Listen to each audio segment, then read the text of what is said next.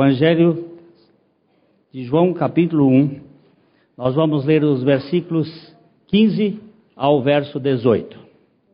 Testemunha a respeito dele e exclama: Este é o de quem eu disse: O que vem depois de mim tem, contudo, a primazia, porquanto já existia antes de mim.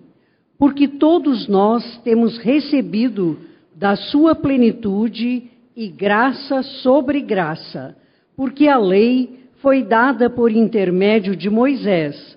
A graça e a verdade vieram por meio de Jesus Cristo. Ninguém jamais viu a Deus. O Deus unigênito que está no seio do Pai é quem o revelou. Da mesma maneira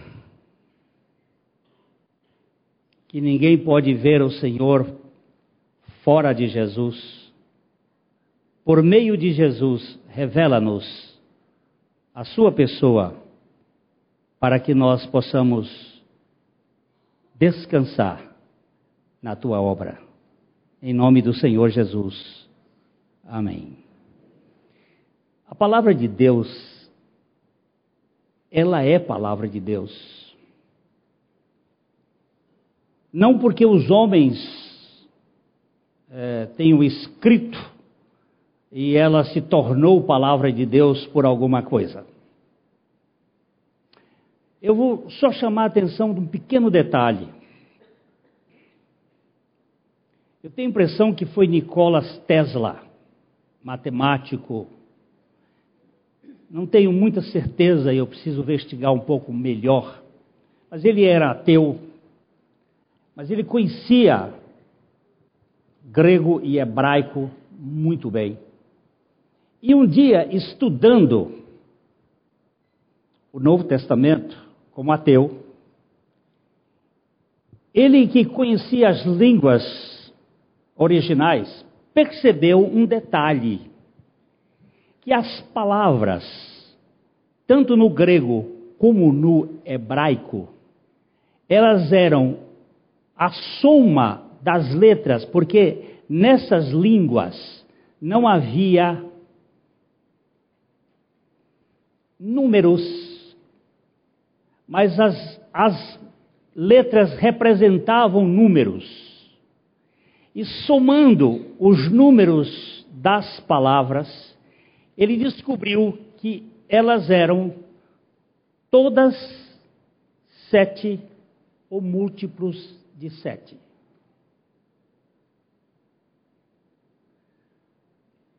Um susto. Um susto.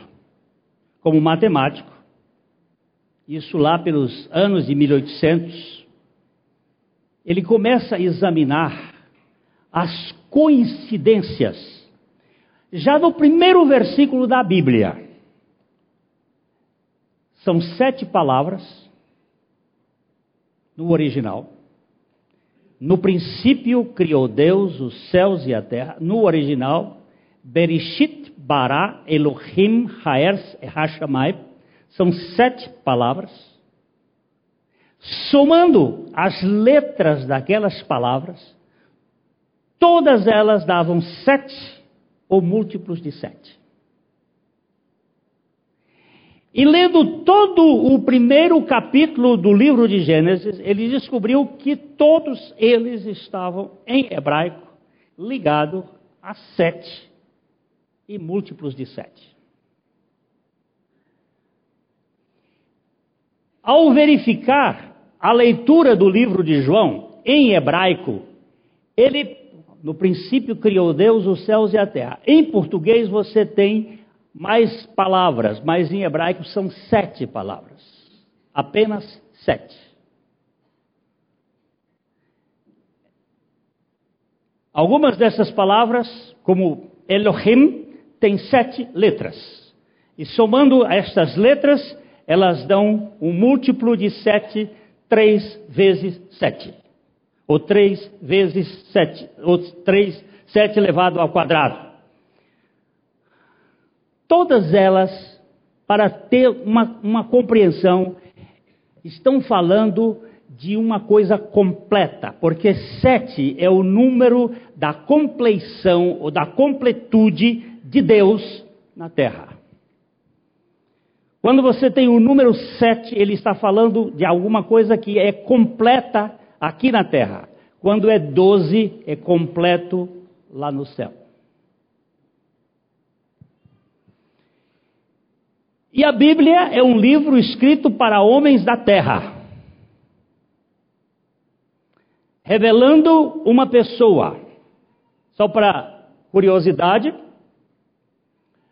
a, a palavra Páscoa aparece no Velho Testamento 49 vezes.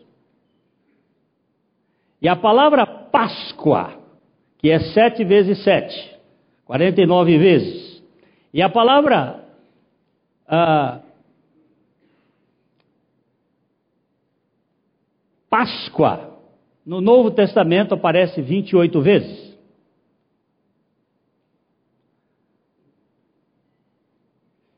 E a Páscoa é o oferecimento do Cordeiro de Deus, porque o Cordeiro de Deus é aquele que tem sete vezes três, vinte e oito Sete vezes quatro, sete vezes quatro, vinte e oito expressões sobre a natureza da redenção aqui na terra.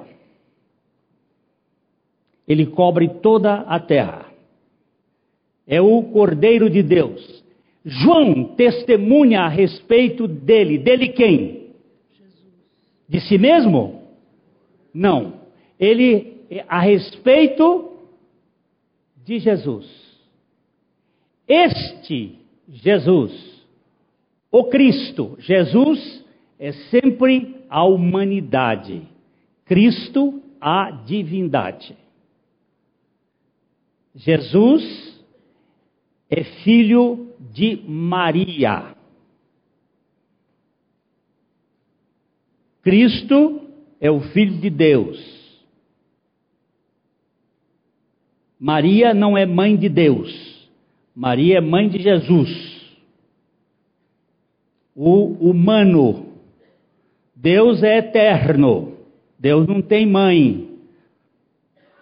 Jesus, Cristo não tem mãe, Cristo tem pai. O pai é eterno, como ele também é eterno. E aí a nossa cabeça funde para tentar explicar a Trindade. Mas a Trindade é inexplicável. Então nós temos João testemunha a respeito dele e exclama: Este Jesus é o de quem eu disse, mas ele está se referindo ao Cristo, que vem depois de mim, o Jesus, contudo, ele tem a preeminência e a primazia, porquanto já existia antes de mim o Cristo. Jesus é a encarnação do Verbo de Deus. Tudo isso que nós já falamos para trás. Porque todos nós temos recebido da sua plenitude e graça sobre graça. Você vai observar que o ministério de Jesus é o esvaziamento da sua glória e o enchimento da sua graça. Ele se esvaziou da glória excelsa e absoluta do seu poder para se encarnar, mas ele tinha que vir aqui cheio de graça. Graça é Deus dando e fazendo tudo a quem não merece coisa alguma, nem tem condições de merecer. Graça é a expressão mais majestosa do caráter de Deus. É, vejamos o verso 17, porque a lei, a lei, a Torá, a lei foi dada por intermédio de Moisés. Presta atenção, esse nome Moisés é um múltiplo de 7. O negócio é tão, tão espetacular porque tem, não tem coincidência na Bíblia. Tem providência na Bíblia. Pedro diz que os homens falaram inspirados pelo Espírito Santo. E a palavra inspirado significa que é como se você tivesse soprado, theos pneukos. Pneus é espírito, theos Deus soprou. É coisa de aluno de escola que não estuda e tem alguém que dá a cola, dá o sopro. O perigo é não saber ouvir. Vocês sabem que o aluno não tinha estudado história, e aí o professor pergunta quem foi que matou Júlio César. E o outro disse, Brutus. E ele não escutava, aí disse, ah, isso é coisa de estúpido, e tu, estúpido. Botou lá, até tu, estúpido. E o professor disse, você colou bem, meu filho. Você não passa de um estúpido. Mas nenhum dos, dos, dos profetas falaram, nenhum deles falou baseado no que eles queriam falar. Tem gosto de terra no que eles falaram? Tem. Tem a, a mão humana? Tem. Mas tem o sopro de Deus, tem a adequação de Deus. Cada palavra da Bíblia, cada palavra da Bíblia no original tem um significado próprio que Deus quis dar para, para revelar. Moisés é lei, lei é diagnóstico, graça é Jesus. Jesus o Cristo, graça e verdade vieram. Uma foi dada, a outra veio. A graça e a verdade, elas vieram por meio de Jesus Cristo. No verso 18, então, ninguém jamais viu a Deus. O Deus unigênito que está no seio do Pai, e João, João está escrevendo isso aqui lá pelos anos 90, ele está dizendo, ele está no seio do Pai. Esta palavra João conhecia muito bem, porque essa palavra foi onde João esteve com Jesus algumas vezes na ceia, deitado no, no seio, no colo, na intimidade, na, na res, no recesso da comunhão, no seio do Pai, é quem o revelou.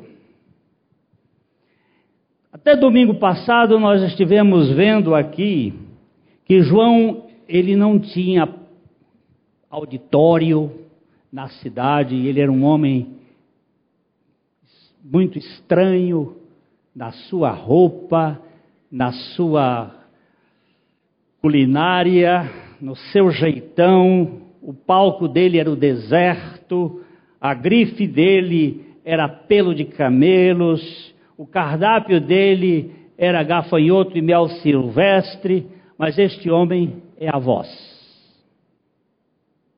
Mas não é a voz de João o Batista, é a voz do que clama do deserto.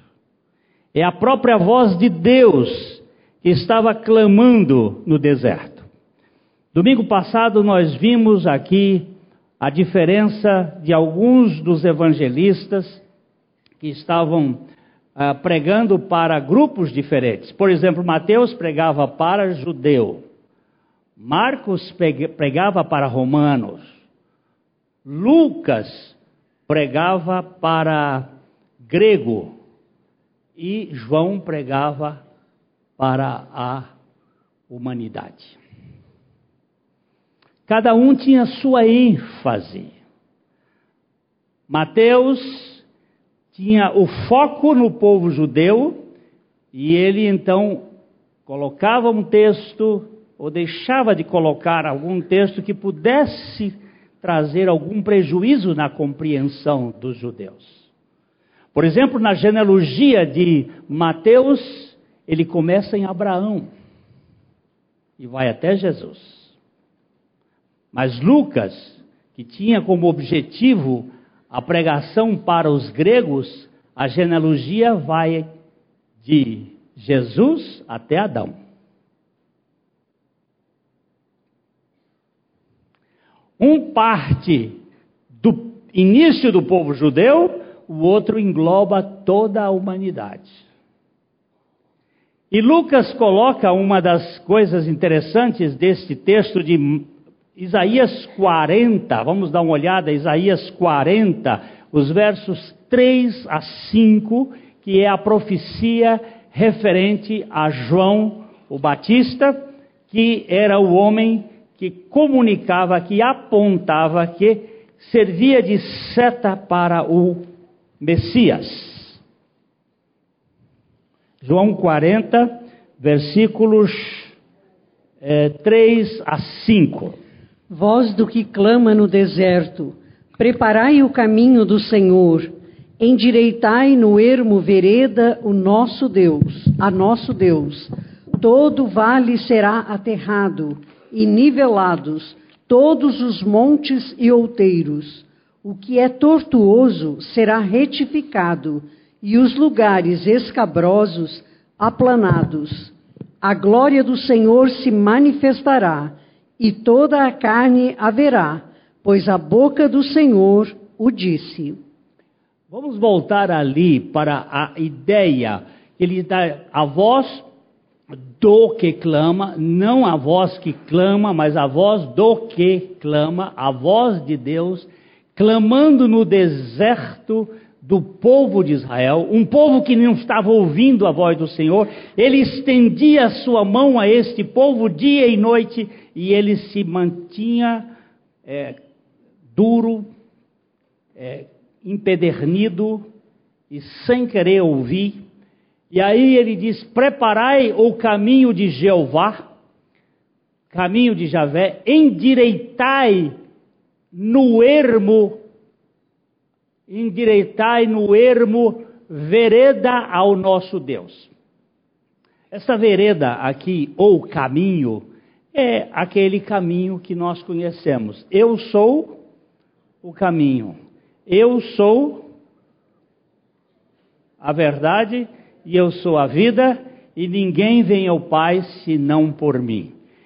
E aí no verso seguinte, ele então ele, ele levanta a questão dizendo: o que é vale, o vale será aterrado e os outeiros serão retificados e os lugares escabrosos serão aplanados.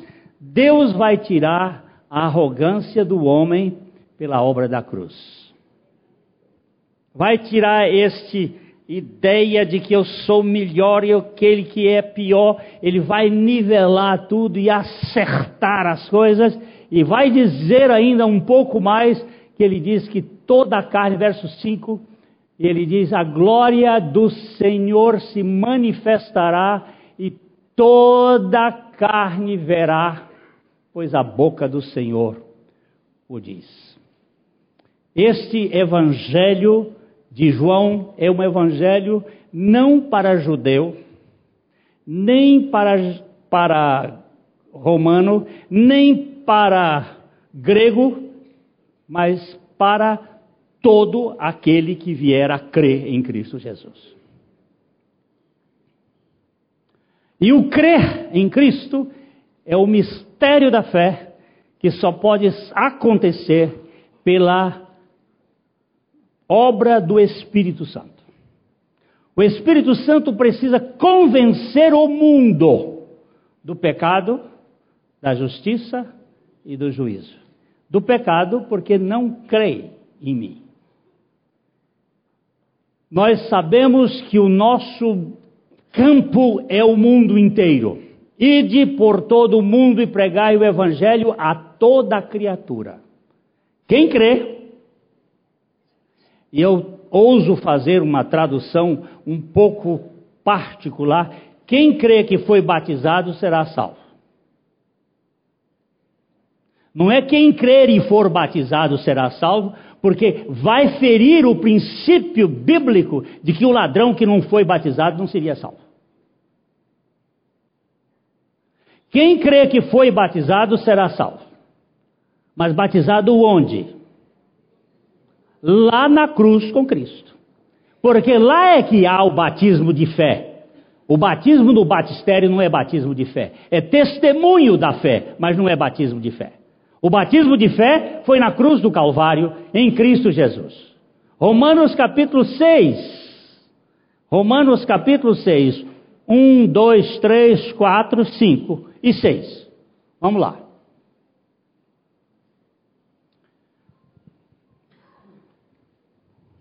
Que diremos, pois?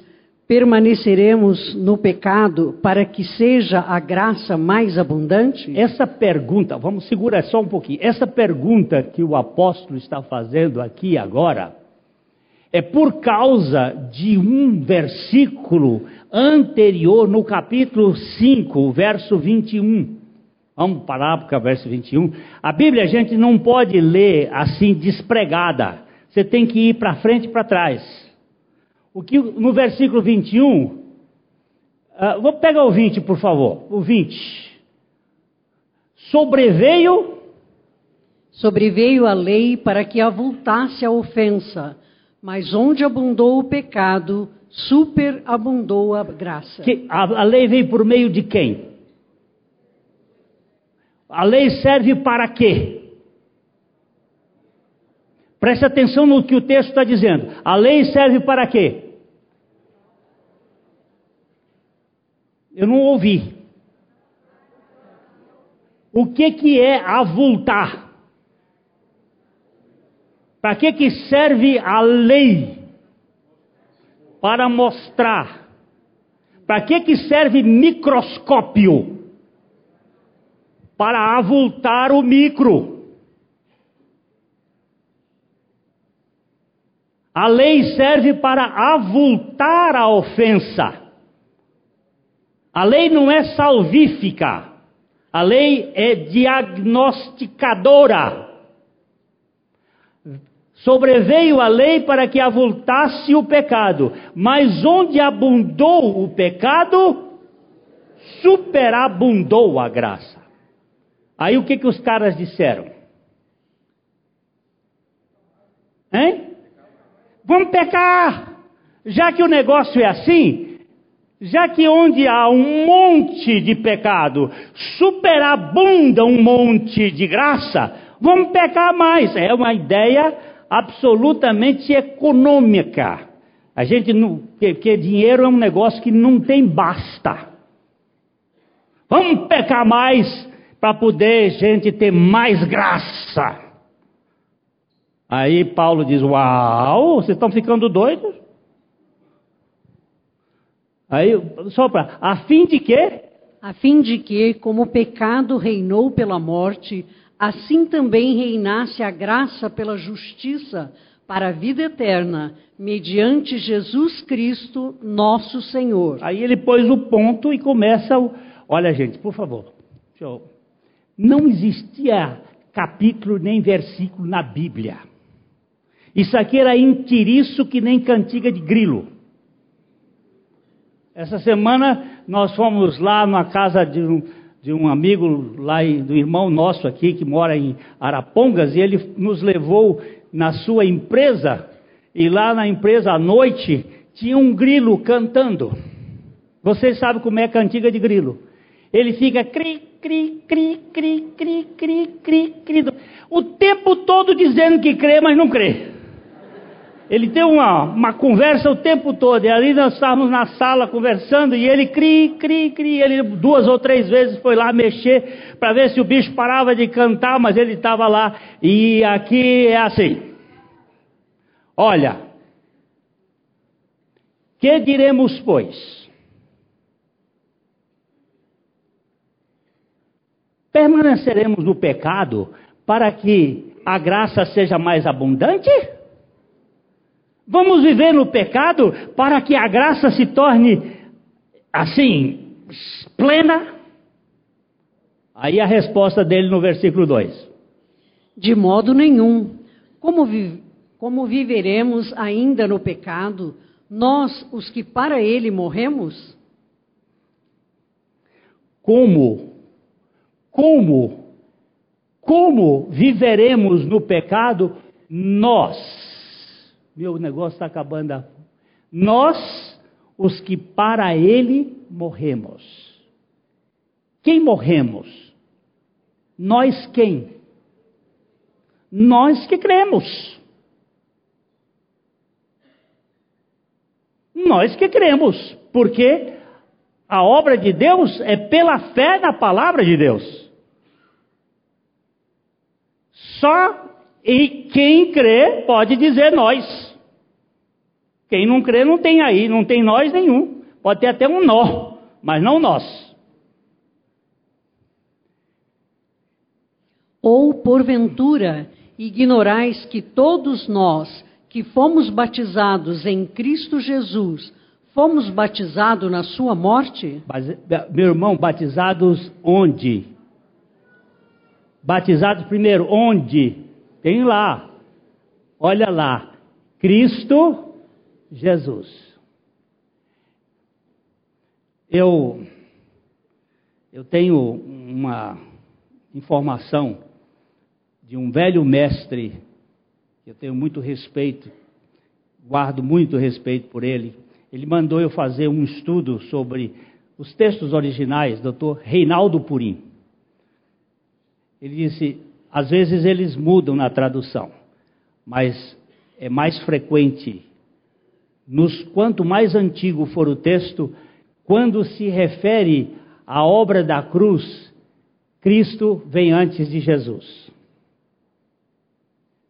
Quando se refere depois da cruz, Jesus vem antes de Cristo. Porque uma coisa é Cristo encarnado, outra coisa é Cristo ressuscitado.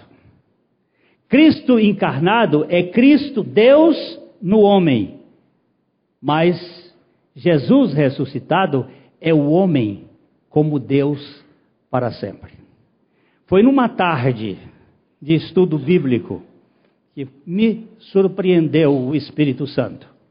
Quando eu estava estudando a palavra de Deus, ele me mostrou que a Trindade tinha sido modificada com a encarnação de Cristo. Eu tomei um susto. Por quê? Porque na Trindade, antes da encarnação, o Pai, o Filho e o Espírito Santo são espíritos. Eles estão numa dimensão espiritual, não na terceira dimensão. Eles são espíritos. Mas no momento em que Jesus foi encarnado, perdão, que Cristo foi encarnado no Jesus histórico, ele não voltou a ser mais espírito. Hoje no céu, nós temos um homem à destra de Deus. Um homem de carne e osso, sem sangue. Porque carne e sangue não herdam o reino de Deus. A Bíblia que explica a Bíblia. Mas carne e osso ele tem. Porque ele, quando chegou na ressurreição, que Tomé, o, o não creu ou não creu nele, ele diz assim: pode enfiar o dedo, Pega aqui, porque espírito não tem carne e osso. Ele tem carne e osso. E nunca mais vai mudar. A Trindade foi modificada para sempre com a encarnação por causa do processo da redenção. Por causa do amor da redenção, para buscar gente como eu e como você. Gente ruim. Porque gente boa não precisa de salvação. Ele veio buscar e salvar o perdido. E nós vemos aí a encarnação do Verbo. E João tinha a lucidez e a clareza de que ele não era o Verbo e que ele não era a luz, ele era simplesmente uma lâmpada. A luz era Jesus. A luz é da eternidade. João fala da pré-existência, da pré-eminência, da primazia eterna de Cristo. Ele tinha noção de quem era. Ele era temporal e passageiro, mas o Verbo é eterno e imutável. Por isso, quando ele vai, nós vamos verificar isso mais na frente, quando ele enxerga, eu vou voltar para lá para o texto. Pode deixar que eu vou voltar, não estou perdido não. Quando ele viu o cordeiro, ele disse: Eis o cordeiro de Deus que tira o pecado do mundo. Ele se alegrou, foi um, um momento de, de festa. Ele diz: Aqui agora. João não tinha medo de perder os, as suas ovelhas. Porque não eram ovelhas dele, eram ovelhas do cordeiro. Eram ovelhas de Cristo. E ele apontava para Cristo. Ele não procurava arrebanhar pessoas para si. Ele dizia: é para Cristo. Toda pessoa que procura arrebanhar para si é possivelmente esteja perdido na visão do reino de Deus. Você não é ovelha minha, você é ovelha de Jesus Cristo. A tia desses meninos, um dia, esses meninos, um dia ele chegou para mim e disse assim: Reverendo, eu sou sua ovelha. Eu digo, não, senhora. A senhora é a ovelha de Jesus Cristo. Jesus é o pastor da senhora. E eu sou o cachorrinho de Jesus. Aqui, todo pastor de ovelhas tem um cachorrinhos. E a gente, como cachorrinho do pastor, joga a ovelha para perto do pastor. Não traz a ovelha para perto de si. Porque trazer a ovelha para perto de si é falta de conhecimento do que é o rebanho do Senhor. Agora voltando lá, porventura ignorais que todos os que fomos batizados em Cristo Jesus fomos batizados na sua morte? Quem foi batizado na morte com Cristo? Quem foi aqui? Opa! Como é que você, você sente isto? Você crê nisto, não é? Versículo seguinte do 4. Fomos, pois, sepultados com ele na morte pelo batismo para que, como Cristo foi ressuscitado dentre os mortos, pela glória do Pai, assim também andemos nós em novidade de vida. Olha, essa palavra aqui, olha. Fomos, pois, sepultados, mergulhados, batizados, incluídos com Ele com Ele e com Jesus na morte pelo batismo, pela inclusão, pela identificação, pelo nosso mergulho na cruz. Este é o batismo. Para que, como Cristo foi ressuscitado dentre os mortos pela glória do Pai, assim também andemos nós em vida nova, em nova vida. Versículo 6, 5. Por quê? Porque se fomos unidos com Ele na semelhança da Sua morte, certamente o seremos também na semelhança da Sua ressurreição. Se fomos unidos, se fomos mergulhados, se fomos identificados, se fomos batizados com Ele na semelhança da Sua morte, também seremos na semelhança da Sua ressurreição. E o verso 6 dizendo: Sabendo? Sabendo isto que foi crucificado com ele o nosso velho homem, para que o corpo do pecado seja destruído e não sirvamos o pecado como escravos. Só para terminar o verso 7, para que aí tem um ponto. Porquanto quem morreu está justificado do pecado. Agora eu vou dar um, só um, uma pimentinha aqui. Todos morreram na morte com Cristo? Não responda, senão você vai entrar num problema. Porque se todos morreram, todos estão justificados. E só quem pega pela fé pode dizer: Eu estou crucificado com Cristo. Porque por quanto quem morreu está justificado. A morte de Cristo é suficiente para todos, mas é eficiente para aquele que crê. Só quem crê pode dizer: eu estou justificado porque eu morri com Cristo. Vou dizer outra vez: a morte de Cristo é suficiente para todos, mas só é eficiente para quem crê. E para quem crê, o Espírito Santo tem que convencer. E se o Espírito Santo não convencer, você não pode crer. Opa, é aleluia mesmo. É aleluia mil vezes. E que dá segurança. Eu sei em quem tenho crido. E estou bem certo de que Ele é poderoso para guardar esse depósito até o final dos tempos. Porque Ele é poderoso. Então, quando eu disse, ide por todo o mundo e pregai o Evangelho a toda criatura. Quem crê que foi batizado será salvo. Você crê que foi batizado na morte com Cristo? É verdade bíblica que precisa de revelação do Espírito Santo.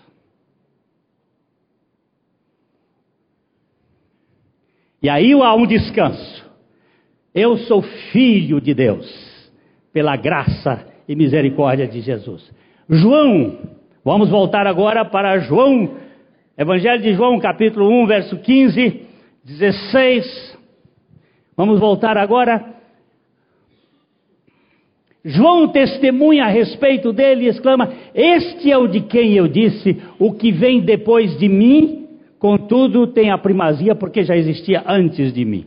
Ele fala dos seis meses que João antecedia a Jesus na sua, no seu nascimento e fala da pré-existência de Jesus, de Cristo, na eternidade, sendo o arquiteto de uma eterna salvação. A salvação não é um acontecimento para um, acidente de percurso, mas é algo que aconteceu no pensamento, no caráter de Deus na eternidade. Ele veio não para solucionar alguma coisa que aconteceu na história, ele veio para realizar uma salvação eterna que foi projetada lá nos arcanos dos tempos, quando não tem tempo, antes de qualquer coisa. E ele está falando isso aqui. O verso 16, ele diz: Porque todos nós temos recebido da sua plenitude graça sobre graça. O Evangelho não trabalha com lei para nos salvar, a lei é para diagnosticar. Amanhã eu vou fazer, vou ao médico buscar a autorização para mais uma biópsia da próstata. Tem que fazer? Tem que fazer. Tem que fazer o exame? Tem que fazer. Mas se der pior, der pior, não vai resolver nada. Não é terapêutico, é apenas para fazer diagnóstico e saber como fazer o tratamento. A lei é diagnosticadora, a graça é salvadora dá descanso. E aí nós temos o verso 17, porque a lei foi dada por Moisés, a graça e a verdade vieram por Jesus Cristo, e nós temos um Jesus que salva perfeitamente. Ele é o Cordeiro de Deus que tira o pecado do mundo.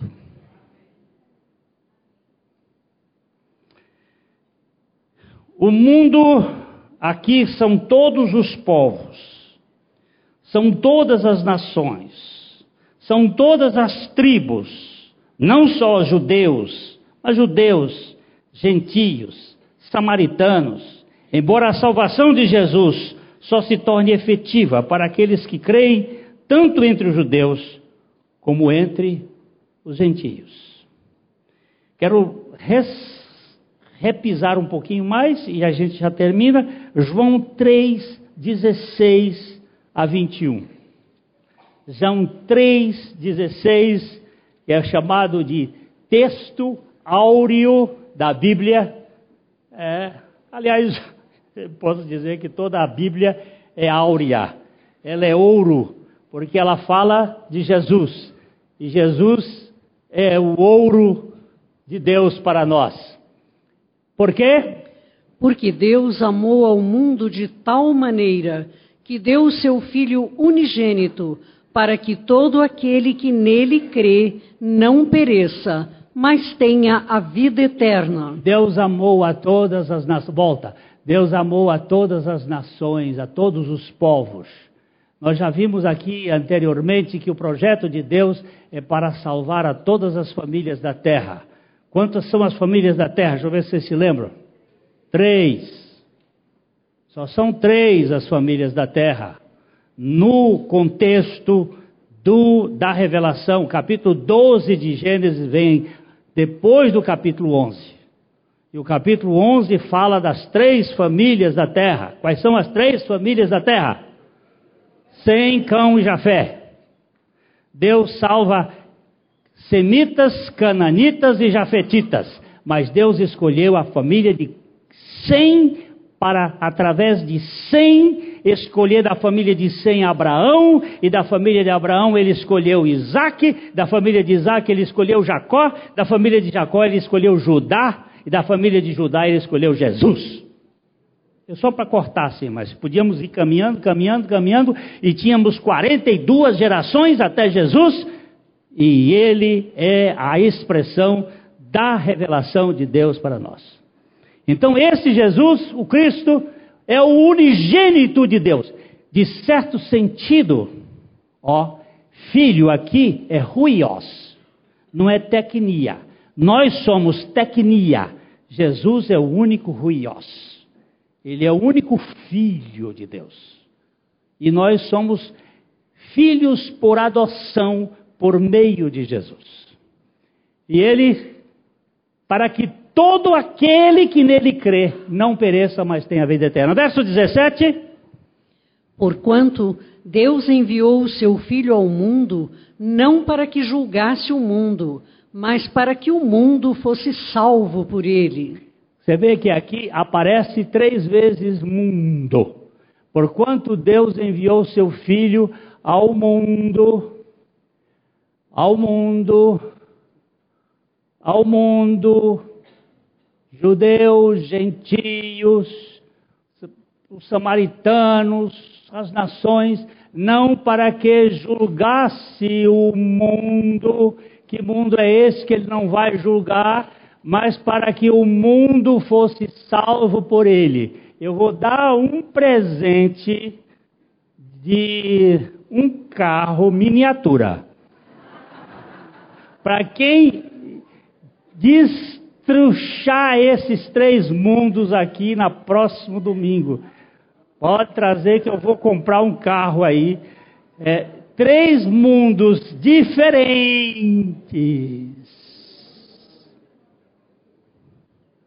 Vocês precisam entender que manga de camisa é diferente de manga de candeeiro, que é diferente de manga de chuva, que é diferente de manga de fruta, que é diferente de manga do verbo mangar, é diferente. E nós precisamos ver os contextos e as relações, porque Deus salva a todo o que nele crê. Versículo 18. Quem nele crê. Quem nele crê não é julgado. O que não crê já está julgado, porquanto não crê no nome do unigênito Filho de Deus. Agora vamos ler o 17 de novo. Olha, o, julga, o 17 de novo. Porque Deus enviou o seu Filho ao mundo não para julgar-se o mundo. Volta agora, volta, agora vai para o 18. Quem nele crê não é julgado. O que crê, o que não crê, já está julgado.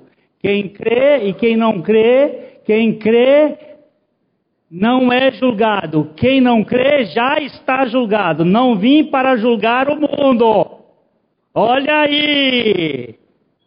Mas para salvar, que mundo ele vai salvar? O mundo dos que creem. Porquanto não crê no nome do unigênito de Deus.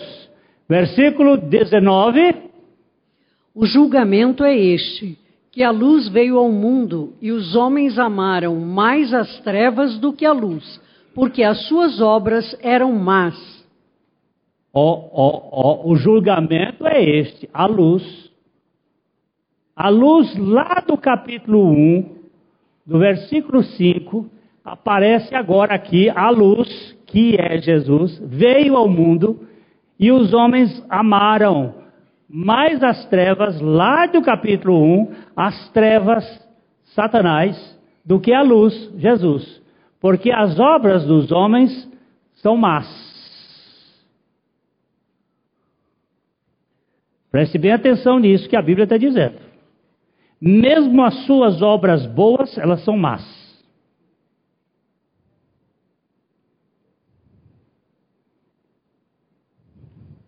Depois você vai descobrir por que, que ela não é boa. Mesmo as obras boas do homem, você vai descobrir também que boas obras não são feitas por nós, são feitas em Cristo Jesus. Versículo 20. Pois todo aquele que pratica o mal aborrece a luz e não se chega para a luz, a fim de não serem arguidas as suas obras. O que pratica o mal, ele detesta a luz, ele se esconde, ele não vem para a luz para que as suas obras não sejam arguídas, não sejam examinadas. E aí você se esconde e finge. Aquele marido pornógrafo que assistia os filmes de pornografia com a mulher dormindo. Quando ela mexia na, na, na, na cama, ele mudava o canal. E ele veio me procurar. O que, que eu faço? Eu digo, Deus sabe o que você faz, não sabe? Deus sabe que você faz aquilo e ele, ele sabe. E o que, que eu faço? Confesse. Abra o seu coração para ele. Diz para ele que você é um pornógrafo. Você não vai esconder. Você não vai praticar boas obras para você ser liberto. Não é praticando boas obras. É praticando a verdade. Você vai ver o verso seguinte que ele vai dizer, ó, verso 21. Quem pratica a verdade aproxima-se da luz a fim de que as suas obras sejam manifestas, porque feitas em Deus. Oh, não é quem pratica o bem. Ele colocou obras más que o homem pratica e prática do, da verdade. Quem pratica a verdade aproxima-se da luz, a fim de que as suas obras sejam manifestas. Porque estas obras são feitas em Deus. Vá com cara descoberta. Não finja ser o que você não é. Diga para Deus quem você é, porque Ele já sabe quem você é. Mas confissão significa homologar. E homologar significa dizer a Deus o que Ele já, já sabe que você é. E é isso que tira o peso. Eu vou terminar, mas a, dizendo que eu vi uma, uma, uma cantorinha, eu não sei o nome dela, me deram ontem num velório, é, o nome, a, a cantora, a música que ela canta, ela disse: Quero me curar de mim. Quero me curar de mim. Ela, infelizmente, ela não está ainda uh, olhando a questão, mas ela disse: Eu sou mentirosa, eu sou egoísta, eu sou possessiva, eu sou invejosa, eu sou ciumenta, eu sou. E ela vai contando todos os seus pecados. E eu quero me curar de mim. Só que ela não cura de si consigo mesmo. Ela só pode ser curada por meio de Jesus Cristo. Mas alguns pastores já pediram para ela, diz ela no seu testemunho, pedindo se eles podiam cantar aquela música na igreja. Pode. Só que sem Jesus, ela não vai ser curada é nunca. Nem você nem ninguém. Porque o único salvador deste mundo é o Cordeiro de Deus que tira o pecado do mundo. Ele, ele não tem pecado. Agora, veja bem, João anunciava para ele como aquele que pode fazer uma tão grande salvação. E nós não temos outra coisa para dizer para você. A sua salvação está garantida em Cristo Jesus. Eu vou só citar mais um texto, aliás, dois, pode ser dois. Eu quero repetir muitas vezes. Muitas vezes. Hebreus capítulo 1, perdão, Hebreus capítulo 12, versículo 1, 2 e 3. Hebreus 12, 12, 1, 2 e 3.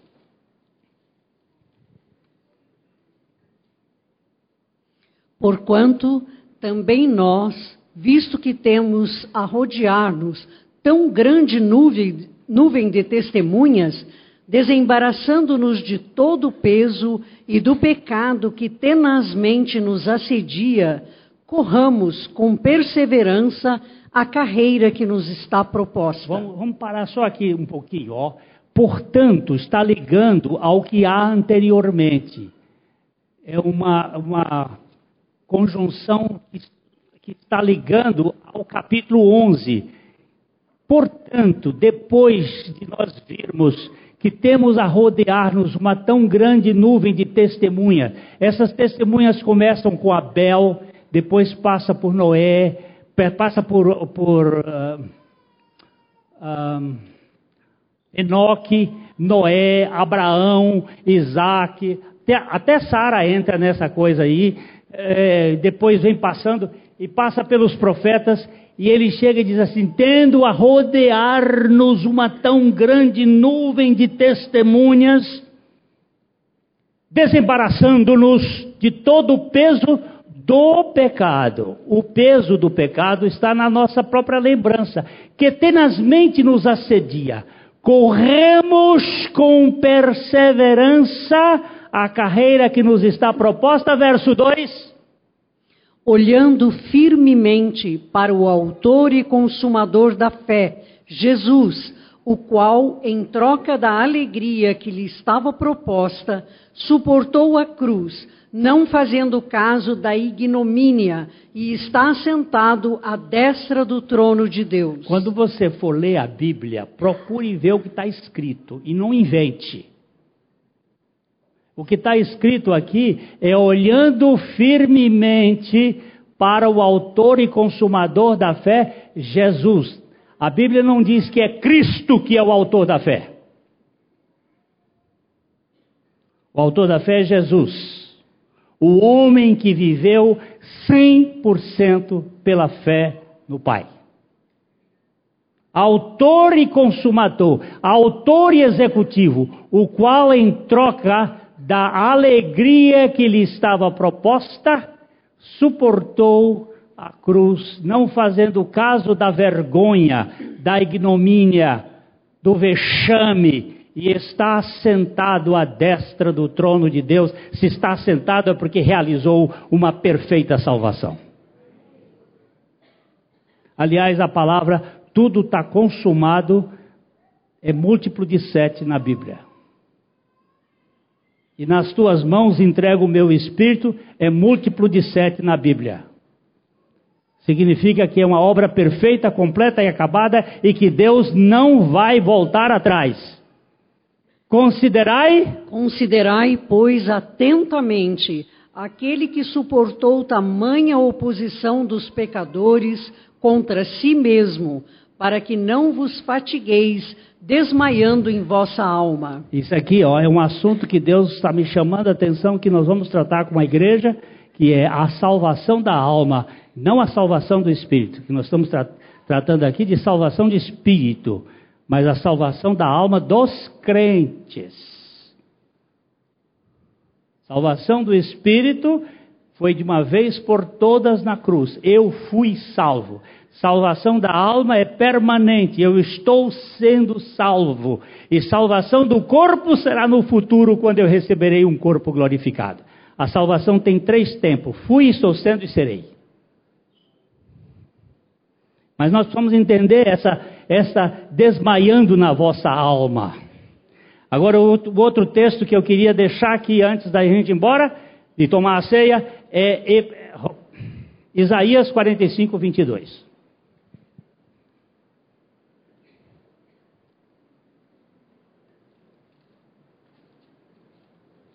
Chuva!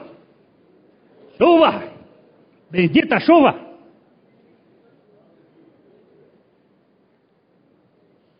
Olhai para mim e sede salvos, vós, todos os limites da terra, porque eu sou Deus e não há outro. Olhar para quem?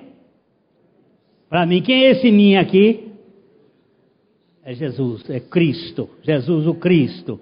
Olhai para mim e sede salvos. Não só judeus, mas todos os limites da terra. Lá no corrente do Piauí, no fim do mundo, tem gente que Deus alcança. Deus veio buscar de todas as tribos, povos e nações aqueles que viessem a crer e que creem por causa da sua graça. E João apontava: olha lá, é este, o testemunho é para ele, e o nosso testemunho aqui é para Jesus. Pode ter certeza de que ele não, nele, fora dele não há salvação porque debaixo da terra nenhum outro nome foi dado pelo qual importa que sejamos salvos.